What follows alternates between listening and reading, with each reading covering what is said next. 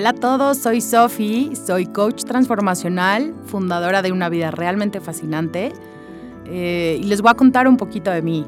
Yo estudié recursos humanos como licenciatura, me certifiqué como coach, tengo más de 10 años de experiencia trabajando con empresas transnacionales, coachando a líderes, ayudando a personas a detectar su talento. Eh, y en los últimos tres años me he dedicado solo a coaching para ayudar a las personas a encontrar su pasión y a dedicarse a eso. Y después de toda esta experiencia decidí crear este podcast que se llama Convierte tu futuro, justamente para que tengas un espacio para hablar de cómo crear una vida que te fascine. Y aquí vas a escuchar historias de personas que te llevan a inspirar, este, que te van a compartir sus secretos de cómo han creado esta vida. Porque muchas veces al oír cómo otras personas lo hicieron, nos podemos inspirar a lo máximo que podemos ser. Y el capítulo de hoy se llama Cómo la rutina te puede dormir. Y este tema me encanta porque muchas veces la palabra rutina es lo que hacemos todos los días. Y te voy a explicar un poquito qué es la rutina. La rutina es, por ejemplo, desde tu horario, desde tu trabajo, em, no sé, a qué hora te levantas, a qué hora desayunas, si haces ejercicio o no, si no estás en el tráfico, si vas a ver a un cliente, si vas a trabajar a tu empresa, este, a qué hora comes, si sí comes o no, este, también la parte saludable, eh, a quién ves, con quién te juntas, con quién intercambias ideas, quién es tu jefe, eh, las personas que te rodean.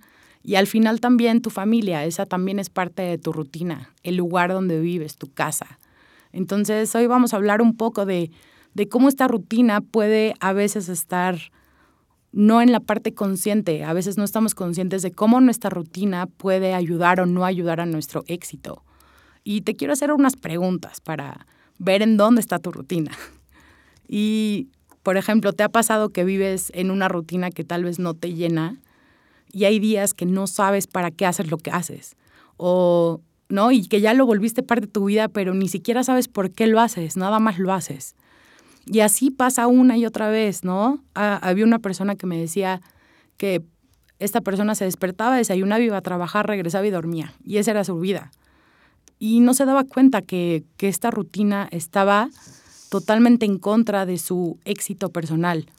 Y, y a veces pensamos que el progreso es solo cambiarnos de trabajo o solo ir a otro lugar que te pague más. Y a veces no vemos que, nuestros sueños sí se pueden lograr, no todo lo que pensamos, o que hay un mundo allá afuera lleno de posibilidades y, que ya los dejaste en un cajón porque tal vez esa rutina te come. ¿No? ¿Cuántas personas me dicen, no tengo tiempo, Sofía, para leer un libro, para ir a un curso, para lo que sea? Y realmente creo que el tiempo se busca para lo que tú quieres. Y esa rutina se puede ir modificando para que sea literal una vida fascinante, que tú te despiertes y digas, esta vida me encanta y me encanta cómo la he diseñado. Y, esta parte de la rutina también es muy normal que estemos en automático, ¿no? Que ni te acuerdas cómo llegaste a un lugar, que ni te acuerdas ya qué hiciste, nada, nada es significativo. Y, y eso es como una frase que se llama, estás cómodamente entumido, ¿no? Y no te das cuenta. Bueno, te voy a contar la historia de la rana.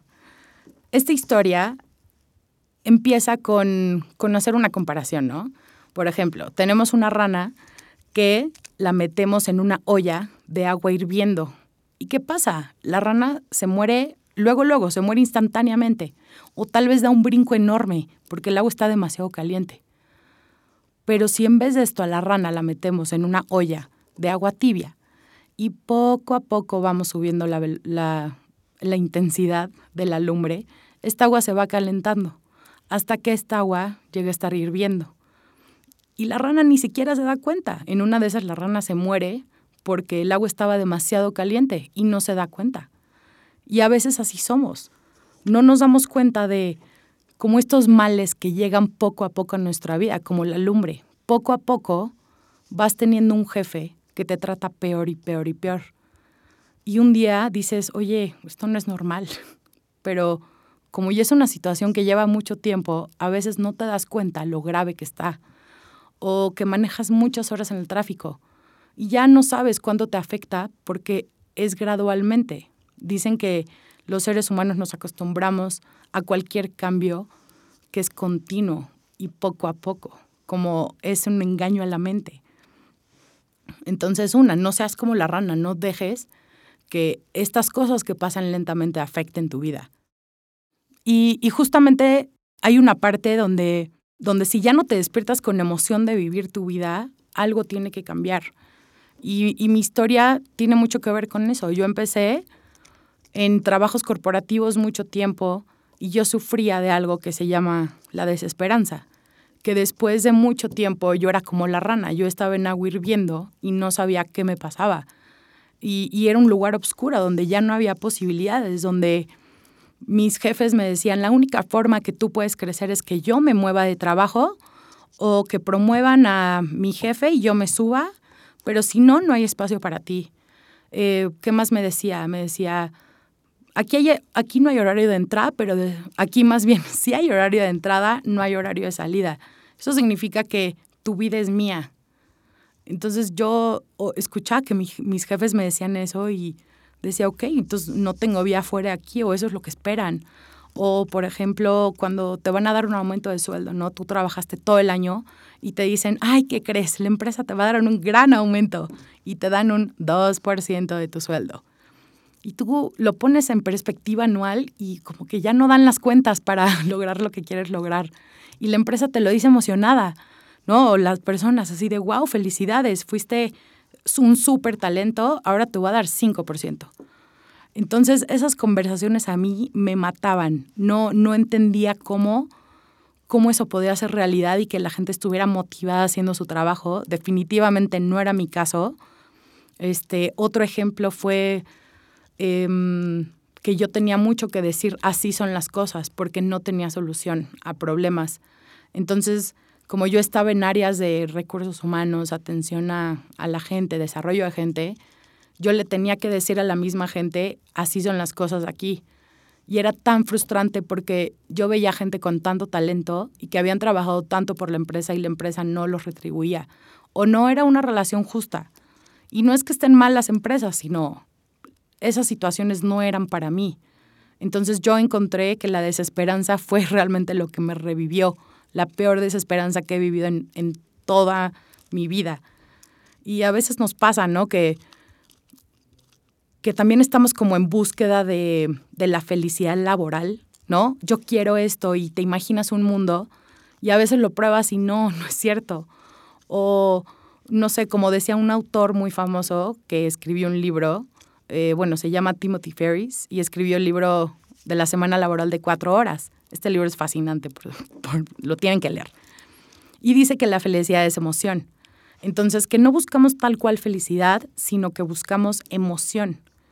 Y yo te preguntaría, ¿qué parte de tu día te emociona? ¿Qué parte no te emociona? Porque muchas veces no sabemos lo que es la felicidad, es algo como muy intangible. Y esta misma rutina de trabajo nos puede hacer confundir las cosas. Como por ejemplo, si tú quisieras eh, buscar un mejor trabajo porque algo no te gusta del otro, tienes que ver qué es lo que no te gusta del otro. Porque a veces el mismo trabajo nos puede fascinar, pero hay elementos alrededor que no nos gustan. Pero que a veces con tal de florecer en ese trabajo o hacer lo que me gusta, hay factores externos que voy a manejar, ¿no? Como el tráfico, como Em, a veces me toca un mal jefe o, un mal ambiente, pero yo me estoy desarrollando profesionalmente increíble. O si eso no te está llenando, si tu trabajo en sí no te llena, más que hay tráfico, más que tienes un jefe que no te inspira, más que tu sueldo no es tan bueno, pues tal vez es momento de buscar otra posibilidad. Y yo te diría que esas posibilidades son muchas. Si, por ejemplo, te emociona dibujar, pues hazlo más. Si no te emociona tu trabajo, busca otro trabajo. Si no te emociona tu profesión, explora otras posibilidades. Si te emociona estudiar, crear, em, eso es lo que tienes que hacer, buscar qué posibilidades hay para ti que sí te emocionen. Explora tu día, explora tu rutina. ¿Qué parte de tu rutina no te gusta? Y esto es un ejercicio muy bueno que yo siempre recomiendo. Por ejemplo, literal escribir en una columna lo que me gusta y en otra columna lo que no me gusta Y entonces así empezamos como a priorizar. Por ejemplo, si yo pusiera me gusta y me encanta mi jefe, pero no me gusta la cultura, la empresa o el ambiente, tengo que valorar qué es más importante, qué me importa más. O, por ejemplo, ¿no? Mi, me queda muy lejos mi trabajo, pero tengo la oportunidad de ser muy creativo, de tener contacto con clientes, estoy empoderada, pues tal vez vale más que esté empoderada a que tenga el tráfico. Pero, por ejemplo, a mí el tráfico me pesaba mucho y, y yo, una, no aceptaba trabajos que fueran a ciertas, cierta distancia de mi casa porque, porque no podía manejar todo, no podía hacer ejercicio, trabajar y estar en el tráfico. Entonces esa fue decisión, una decisión muy personal. Y te voy a platicar de un quiebre que tuve increíble. Este, yo hace tres años fue cuando dejé de trabajar para empresas y corporativos grandes como empleado fijo, porque ya no soportaba todas estas cosas que te conté, ¿no? Mi rutina, mi día a día, mis jefes, lo que me decían no me llenaba.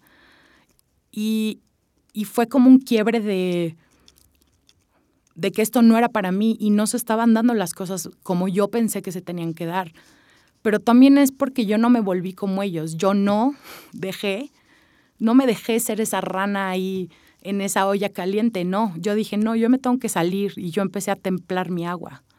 Y así es como empiezas a hacer un verdadero cambio en tu vida, empiezas a probar.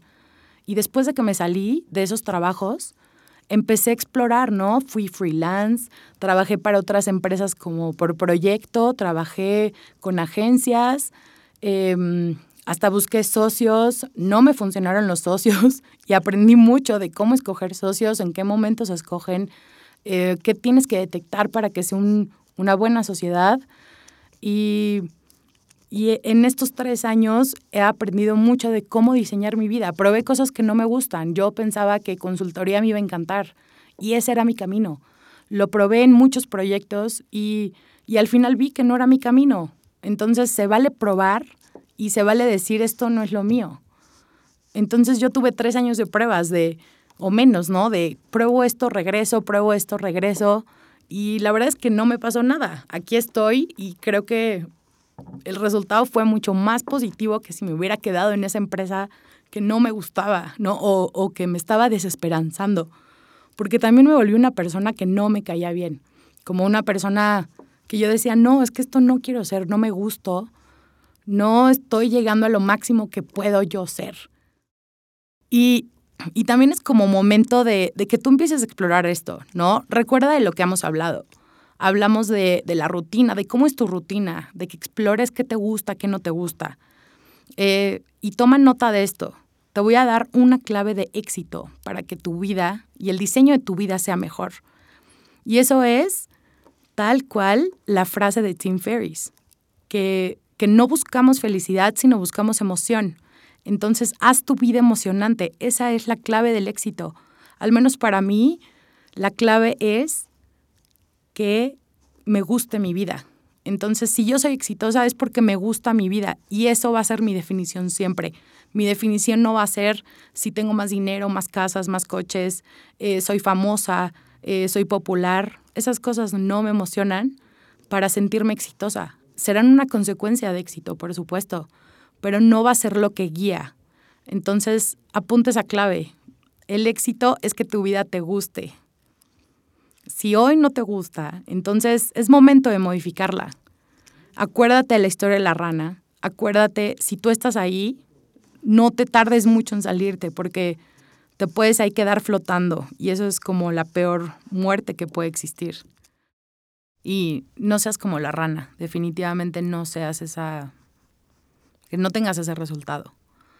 Y bueno, para cerrar este tema, checa lo que te voy a decir y toma nota, esta es tu tarea. Y esto te va a ayudar muchísimo como a evaluar cómo estás. Primero, número uno, identifica si estás en una rutina. Número dos, date cuenta si esa rutina te funciona te gusta, no te gusta, te emociona, qué partes de esa rutina te encantan, no te encantan. Puedes escribirlo, como te dije, en dos columnas, una que te guste, otra que no te guste, y también priorizar qué me importa más lograr. Y ahí es donde también puedes evaluar. Número tres, si no te funciona, escucha las alarmas y no seas como la rana. Esto es que si algo no te está funcionando, si un jefe, si un trabajo, si un sueldo, si una profesión, escucha las alarmas, porque si no te vuelves como la rana y definitivo te puedes quedar muchos años ahí. Conozco personas que llevan en esta rutina destructiva años y años y después ya no ven posibilidades de cambiar. Entonces, haz caso antes, haz caso a tus señales, tú ya sabes cuáles son, seguramente ahorita ya las estás detectando. Y aquí empiezas a crear el camino para convertir tu futuro. Escúchalo a tiempo. Y, mándame tus respuestas a mi Facebook. Me encuentras como arroba una vida fascinante. Eh, escríbemelas, me encantaría saber cómo te fue, qué opinas, si tienes más preguntas. También si quieres escuchar de otros temas, me encantaría saber qué temas quieres escuchar aquí, si quisieras algún invitado, si conoces gente que tiene historias inspiradoras de que se cambiaron de carrera, encontraron su pasión y quieren compartirlo, me encantaría saber de ti. Otra vez en Facebook estoy arroba una vida fascinante y te voy a compartir unas frases que me encantan para despedirnos. Sé el artista de tu propia historia. Sé la persona que has necesitado ser. Sé la persona que te entrega posibilidades. Y bueno, me encantó estar contigo en este tiempo. Espero que lo hayas disfrutado, que te guste escuchar y nos vemos la próxima semana. Adiós.